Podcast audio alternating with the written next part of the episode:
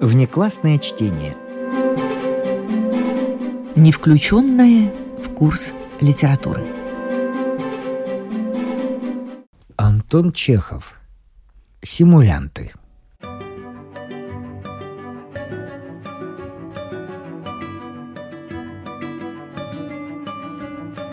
Генеральша Марфа Петровна Печенкина, или, как ее зовут мужики, Печенчиха, 10 лет уже практикующая на поприще гомеопатии, в один из майских вторников принимает у себя в кабинете больных. Перед ней на столе гомеопатическая аптечка, лечебник и счета гомеопатической аптеки. На стене в золотых рамках под стеклом висят письма какого-то петербургского гомеопата, по мнению Марфи Петровны, очень знаменитого и даже великого, и висит портрет отца Аристарха, которому генеральша обязана своим спасением, отречением от зловредной аллопатии и знанием истины. В передней сидят и ждут пациенты. Все больше мужики. Все они, кроме двух-трех, боссы, так как генеральша велит оставлять вонючие сапоги на дворе. Марфа Петровна приняла уже 10 человек и вызывает одиннадцатого. «Гаврила Грусть!» Дверь отворяется, и вместо Гаврилы Груздя в кабинет входит Замухришин, генеральшин сосед, помещик из оскудевших, маленький старичок с кислыми глазками и с дворянской фуражкой под мышкой – он ставит палку в угол, подходит к генеральше и молча становится перед ней на одно колено. «Что вы? Что вы? Кузьма Кузьмич!» Ужасается генеральша, вся вспыхивая. «Бога ради!» «Погода жив буду, не встану!» — говорит Замухришин, прижимаясь к ручке. «Пусть весь народ видит мое коленопреклонение! Ангел-хранитель наш! Благодетельница рода человеческого!» Пусть, которая благодетельная фея даровала мне жизнь, указала мне путь истинный и просветила мудрование мое скептическое. Перед тою согласен стоять не только на коленях, но и в огне, целительница наша чудесная, мать сирых и вдовых. Выздоровел, воскрес, волшебница!» «Я... я очень рада!» бормочет генеральша, краснея от удовольствия. «Это так приятно слышать. Садитесь, пожалуйста. А ведь вы в тот вторник были так тяжело больны». «Да ведь как болен! Вспомнить страшно!» — говорит Замухришин, садясь. «Во всех частях и органах ревматизм стоял. Восемь лет мучился, покою себе не знал. Ни днем, ни ночью благодетельница моя. Лечился я и у докторов, и к профессорам в Казань ездил, и грязями разными лечился, и воды лил, и чего только я не перепробовал. Состояние свое пролечил. Матушка красавица. Доктора эти, кроме вреда, ничего мне не принесли. Они болезнь мою внутрь мне вогнали. Вогнать-то вогнали, а выгнать наука ихняя не дошла. Только деньги любят брать, разбойники. А ежели касательно пользы человечества, то им и горя мало. Пропишет какой-нибудь хиромантии, а ты пей. Душегубцы, одним словом. Если бы не вы, ангел наш, быть бы мне в могиле. Прихожу от вас в тот вторник, гляжу на крупинки, что вы дали тогда, и думаю, но какой в них толк? Нечто эти песчинки, еле видимые, могут излечить мою громадную застарелую болезнь. Думаю, маловер, и улыбаюсь. А как принял крупинку! Моментально! Словно и болен не был, или рукой сняло. Жена глядит на меня выпученными глазами и не верит. «Да ты ли это, Кузя?» А я говорю, я говорю, и стали мы с ней перед образом на коленке. И давай молиться за ангела нашего. Пошли ты ей, Господи, всего, что мы только чувствуем. Замухрышин вытирает рукавом глаза, поднимается со стула и выказывает намерение снова стать на одно колено. Но генеральша останавливает и усаживает его. «Не меня благодарите!» — говорит она, красная от волнения и глядя восторженно на портрет отца Аристарха. «Не меня! Я тут только послушное орудие! Действительно, чудеса!» Застарелый восьмилетний ревматизм от одной крупинки скрофулоза. Ах! «Изволили вы дать мне три крупинки. Из них одну принял я в обед и моментально, другую вечером, а третью на другой день. И с той поры хоть бы тебе что, хоть бы кольнуло где. А ведь помирать уже собрался. Сыну в Москву написал, чтоб приехал. Умудрил вас Господь целительница. Теперь вот хожу и словно в раю. В тот вторник, когда у вас был, хромал, а теперь хоть за зайцем готов, хоть еще сто лет жить. Одна только беда — недостатки наши. И здоров, а для чего здоровье, если жить-то не на что? Нужда одолела пуще болезни. К примеру, взять хоть бы такое дело. Теперь время овес сеять. А как его посеешь, ежели семенов нет? Нужно бы купить, а денег известно, какие у нас деньги. Я вам дам овса, Кузьма Кузьмич. Сидите, сидите. Ой, вы меня так порадовали, такое удовольствие мне доставили, что не вы, а я должна вас благодарить. Радость вы наша! Создаст же Господь такую доброту! Радуйтесь, матушка, на свои добрые дела глядячи. А вот нам, грешным, и порадоваться у себя не на что. Люди мы маленькие, малодушные, бесполезные, мелкота. Одно звание только, что дворяне, а в материальном смысле те же мужики, даже хуже. Живем в домах каменных, а выходит один мираж, потому крыша течет. Не на что тес купить. Я дам вам тесу, Кузьма Кузьмич. Замухришин выпрашивает еще корову, рекомендательное письмо для дочки, которую намерен вести в институт, и, тронутый щедротами генеральши от наплыва чувств, всхлипывает, прикашивает рот и лезет в карман за платком. Генеральша видит, как вместе с платком из кармана его вылезает какая-то красная бумажка и бесшумно падает на пол – во веки веков не забуду!» — бормочет он. «И детям закажу помнить, и внукам. Вот дети та, которая спасла меня от гроба, которая...»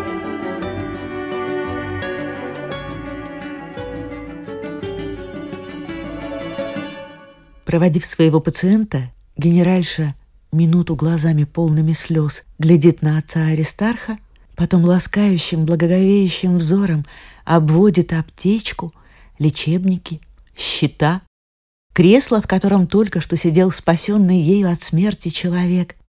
И взор ее падает на оброненную пациентом бумажку. Генеральша поднимает бумажку, разворачивает ее и видит в ней три крупинки. Те самые крупинки, которые она дала в прошлый вторник за Мухришину. Это те самые, недоумевает она. Даже бумажка та самая. Он... он и не разворачивал даже. А что же он принимал в таком случае? Странно. Не станет же он меня обманывать. И в душу генеральши в первый раз за все десять лет практики западает сомнение. Она вызывает следующих больных и, говоря с ними о болезнях, замечает то, что прежде незаметным образом проскакивало мимо ее ушей. Больные, все до единого, словно сговорившись, сначала словословят ее за чудесное исцеление, восхищаются ее медицинской мудростью, бронят докторов аллопатов, потом же, когда она становится красной от волнения, приступают к изложению своих нужд.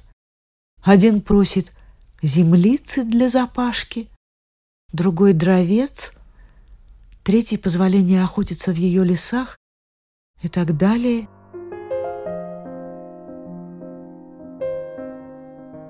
Она глядит на широкую, благодушную физиономию отца Аристарха, открывшего ей истину. И новая истина начинает сосать ее за душу. Истина нехорошая, тяжелая. Лукав человек.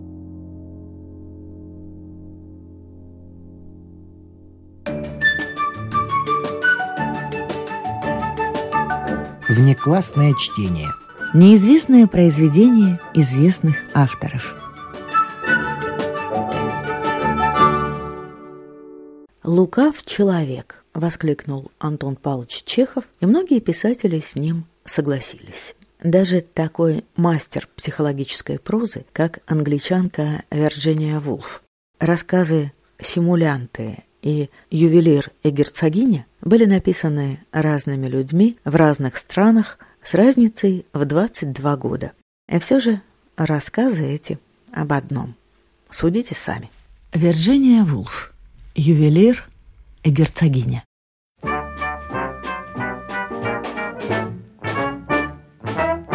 Оливер Бейкон жил на верхнем этаже дома, выходящего на Грин-парк. У него была там квартира. Все стулья в ней стояли в точности, как положено. Стулья, обитые кожей. Диваны соответствовали размерам оконных ниш. Диваны, обитые штофом. Окна, три высоких окна, украшала, сколько положено, тюля строгого рисунка и узорного атласа.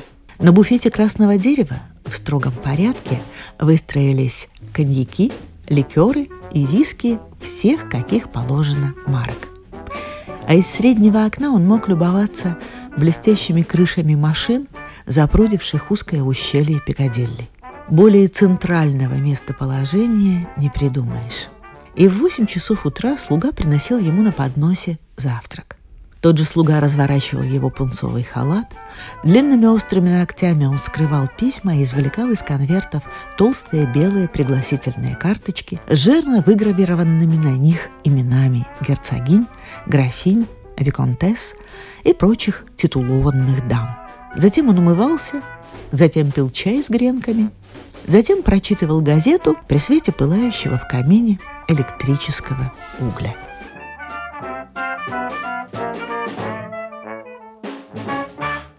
«Ты только подумай, Оливер», — говорил он, обращаясь к самому себе.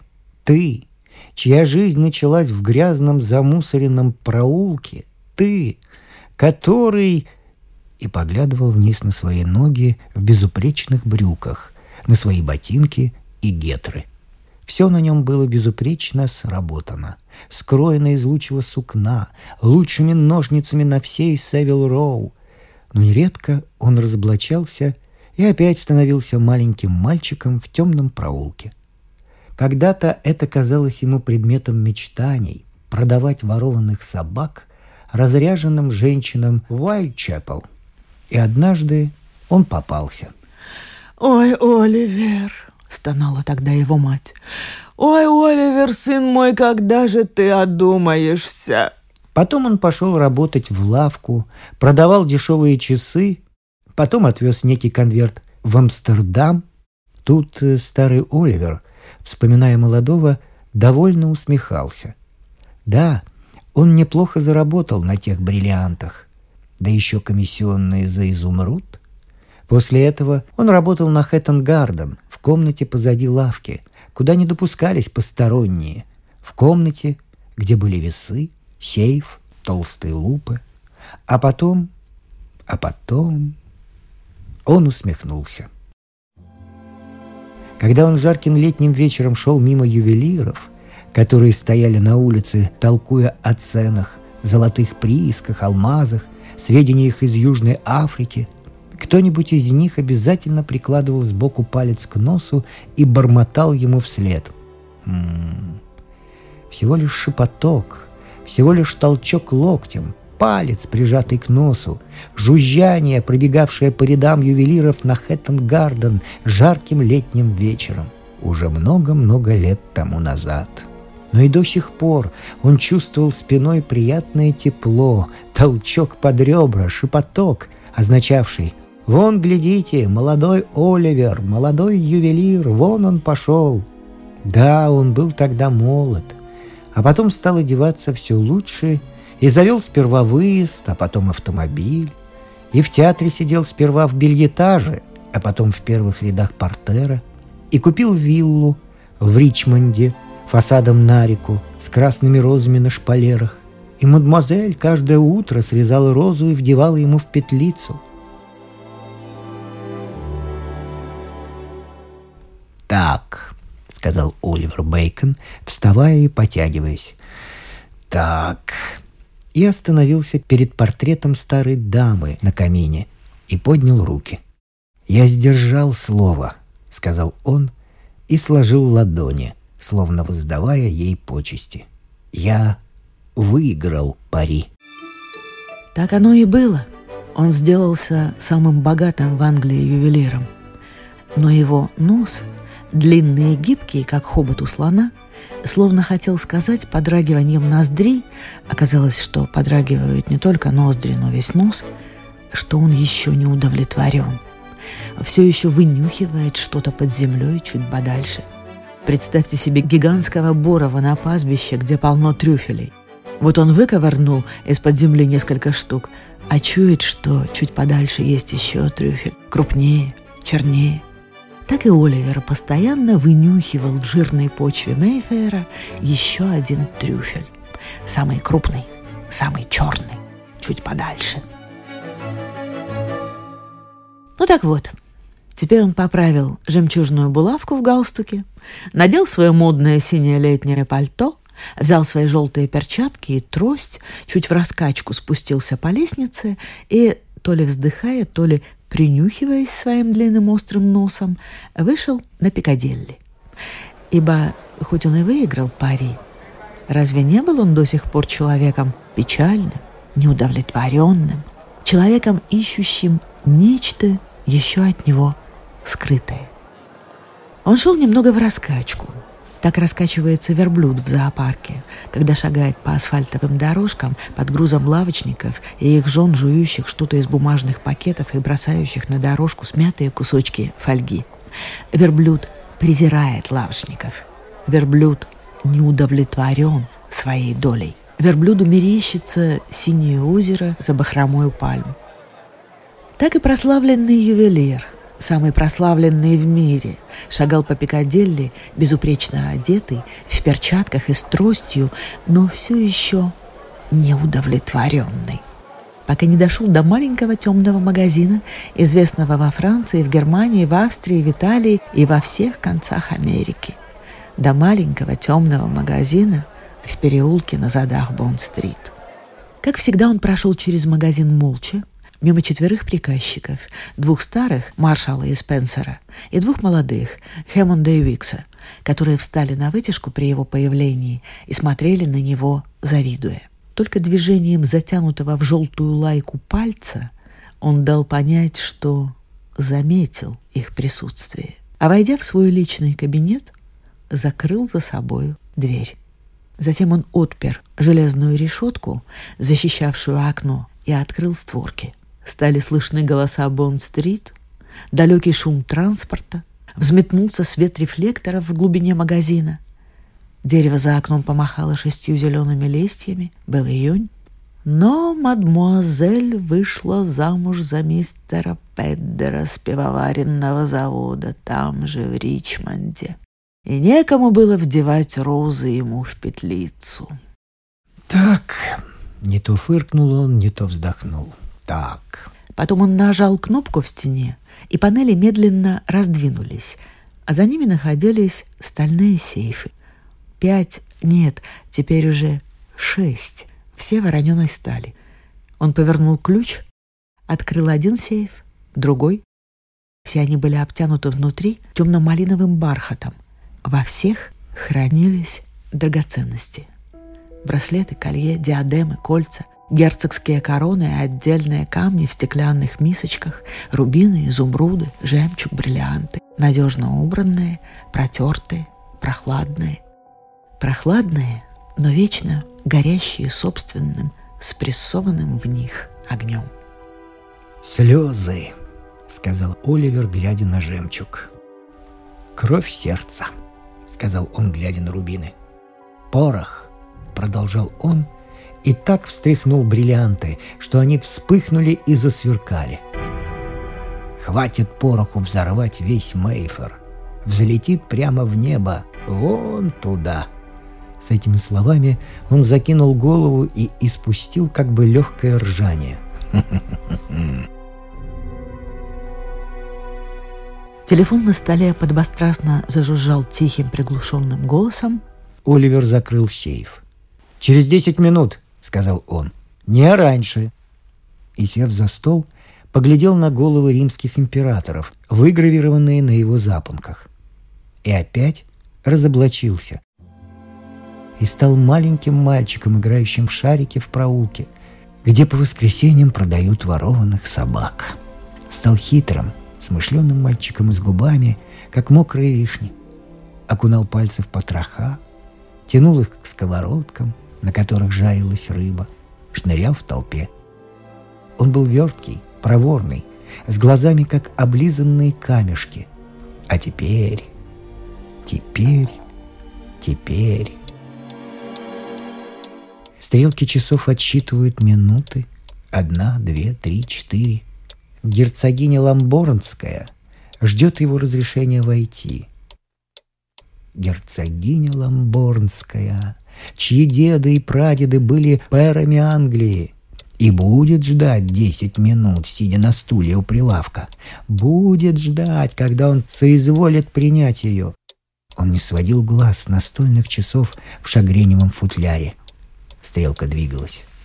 Каждую секунду часы словно преподносили ему фуагра, бокал шампанского, рюмку лучшего коньяка, сигару ценой в гинею. Часы громоздили эти подарки перед ним на столе, пока не отсчитали десять минут. А тогда он услышал в коридоре медленные, почти бесшумные шаги и шуршание. Дверь отворилась. Мистер Хэммонд, вдавившись спиной в стену, доложил. «Ее светлость!» И остался стоять, вдавившись в стену. Оливер, вставая, слышал, как шуршит в коридоре платье приближающейся герцогини. А вот и она сама. Заполнила проем двери, заполнила всю комнату ароматом, опломбом, высокомерием и надменностью всех герцогов и герцогинь, слившимися в одну волну – и как разбивается волна, так и она разбилась, садясь, растеклась, обрызгала и обдала пеной Оливера Бейкона, прославленного ювелира, обдала его яркими пятнами красок, зеленый, розовый, сиреневый, и запахами, и переливчатым сверканием, и лучами, исходящими из пальцев, кивающими с перьев шляпы, вспыхивающими в складках шелков.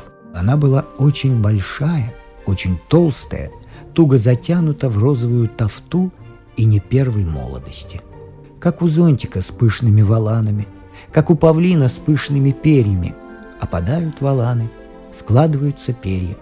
Так и она опала и сложилась, опустившись в глубокое кожаное кресло.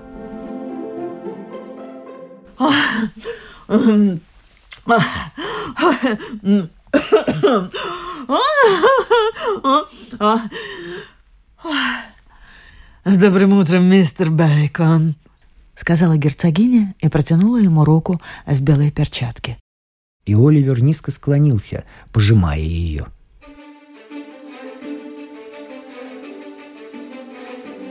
И стоило их рукам соприкоснуться, как прежняя связь между ними возникла снова. Они были друзьями. Но и врагами. Она подчинялась ему, а он ей. Они надували друг друга, нуждались друг в друге, боялись друг друга. Оба знали это и чувствовали это всякий раз, как руки их вот так соприкасались в маленькой комнате за магазином, куда проникал снаружи белый дневной свет. И заглядывало дерево с шестью листьями. И доносился далекий шум улицы. А за спиной у них располагались сейфы. «Чем могу быть вам полезен на этот раз, герцогиня?» — спросил Оливер тихо и вкрадчиво. Герцогиня обнажила перед ним свое сердце, распахнула до последних тайников. Со вздохом, но без единого слова она достала из сумки длинный замшевый мешочек, похожий на тощего хорька, и из разреза в хорьковом брюшке высыпала жемчуг. Десять жемчужин. Они выкатились из разреза в хорьковом брюшке. Одна, две, три, четыре, как яички из какой-то диковинной птицы. «Все, что у меня осталось, дорогой мистер Бейкон», — простонала она. «Пять, шесть, семь...» Они скатились по величественным горным склонам, сходящимися между ее колен в узкую долину. Восьмая, девятая и десятая и остались лежать в отцветах розовой тафты. «С пояса рода Эпплби», — произнесла она скорбно. «Последние, самые последние». Оливер протянул руку и взял двумя пальцами одну из жемчужин. Она была круглая, с блеском. Но настоящая или фальшивая? Неужели эта женщина опять лжет? Неужели посмела? Она приложила пухлый палец к губам. «Если бы герцог узнал!» – прошептала она. «Дорогой мистер Бейкон, такое невезение!» Значит, опять играла и проигралась. «Этот негодяй!» – прошепела она. «Этот шулер! Тот тип со шрамом на скуле!» Тот тип со шрамом на скуле. Да, с него станется. А герцог, прямой как палка с бакенбардами, оставит ее без гроша, посадит под замок, если узнает то, что известно мне, подумал Оливер и оглянулся на сейф. «Раминта, Дафни, Диана!» – простонала она. «Ради них!» Леди Араминта, леди Дафни, леди Диана – ее дочери, он знал их, он их боготворил, но любил Диану. «От вас у меня нет тайн», — улыбнулась она бесстыдно. Слезы покатились, упали. Слезы, как бриллианты, прочертили дорожки на ее напудренных розовых щеках. «Старый друг», — сказала она еле слышно. «Старый друг». «Старый друг», повторил он, словно пробуя эти слова на вкус. «Сколько?» — спросил он. Она прикрыла жемчужины ладонью и шепнула «Двадцать Но настоящая она или фальшивая, та жемчужина, что у него в руке. Пояс рода Эпплби, ведь она как будто уже продала его. Сейчас он позвонит и прикажет Спенсеру или Хэммонду «Проверьте». Он потянулся к звонку. «А приезжайте к нам в имение завтра», — произнесла герцогиня нетерпеливо, словно перебивая его. «Будет премьер-министр и его королевское высочество», — и добавила после паузы. «И Диана». Оливер снял руку со звонка. Он смотрел мимо нее, на задние стены домов, выходивших фасадом на Бонд-стрит. Но видел он не дома на Бонд-стрит, а бурливую речку, где играет форель и лосось и премьер-министра, и себя самого в белом жилете, и еще Диану. Он опустил взгляд на жемчужину, которую держал в руке. Мог ли он послать ее на проверку, когда ему светила река, светили глаза Дианы? А глаза герцогини были устремлены на него. «Двадцать тысяч!» – простонала она.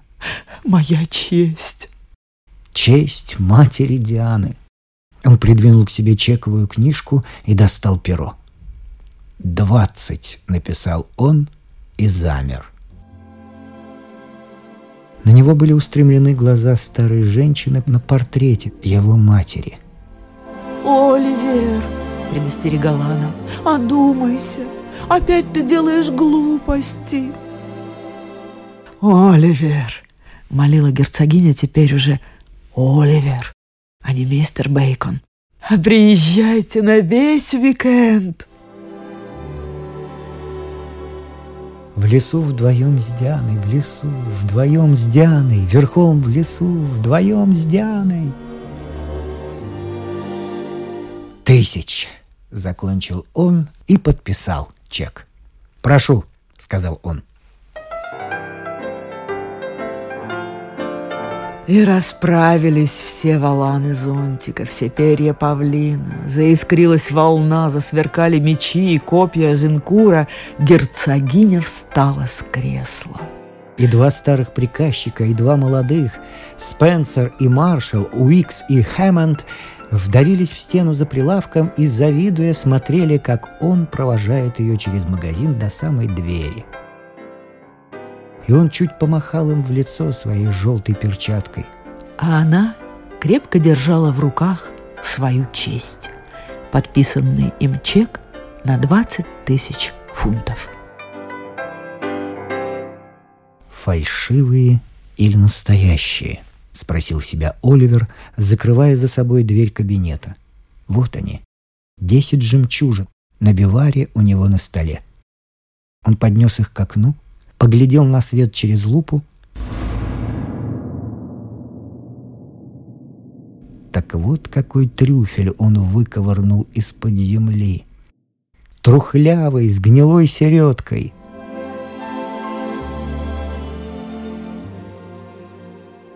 «Прости меня, мама!» Вздохнул он, воздев руки, словно умоляя старую женщину на портрете не сердиться и опять стал тем мальчуганом в проулке, где по воскресеньям продавали собак.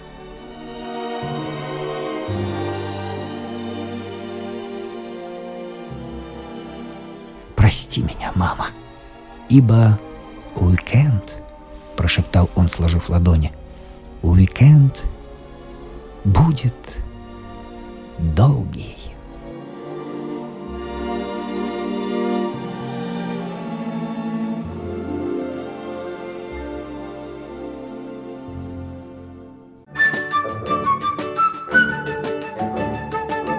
Внеклассное чтение. Классное чтение для всех вне класса.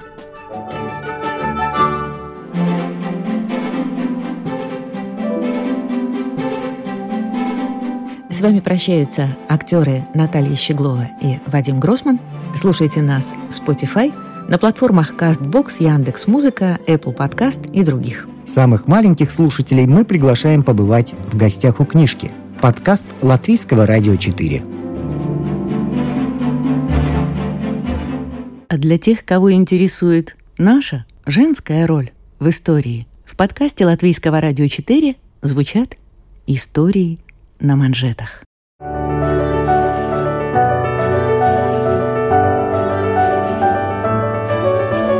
О знаменитых дамах своего да и нашего времени – о тех, чья жизнь стала отражением эпохи, об участницах или свидетельницах поворотных моментов в истории человечества, истории на манжетах. Этот и другие подкасты Латвийского радио 4 вы найдете в Spotify, а также на платформах CastBox, Яндекс.Музыка, Apple Podcast и других –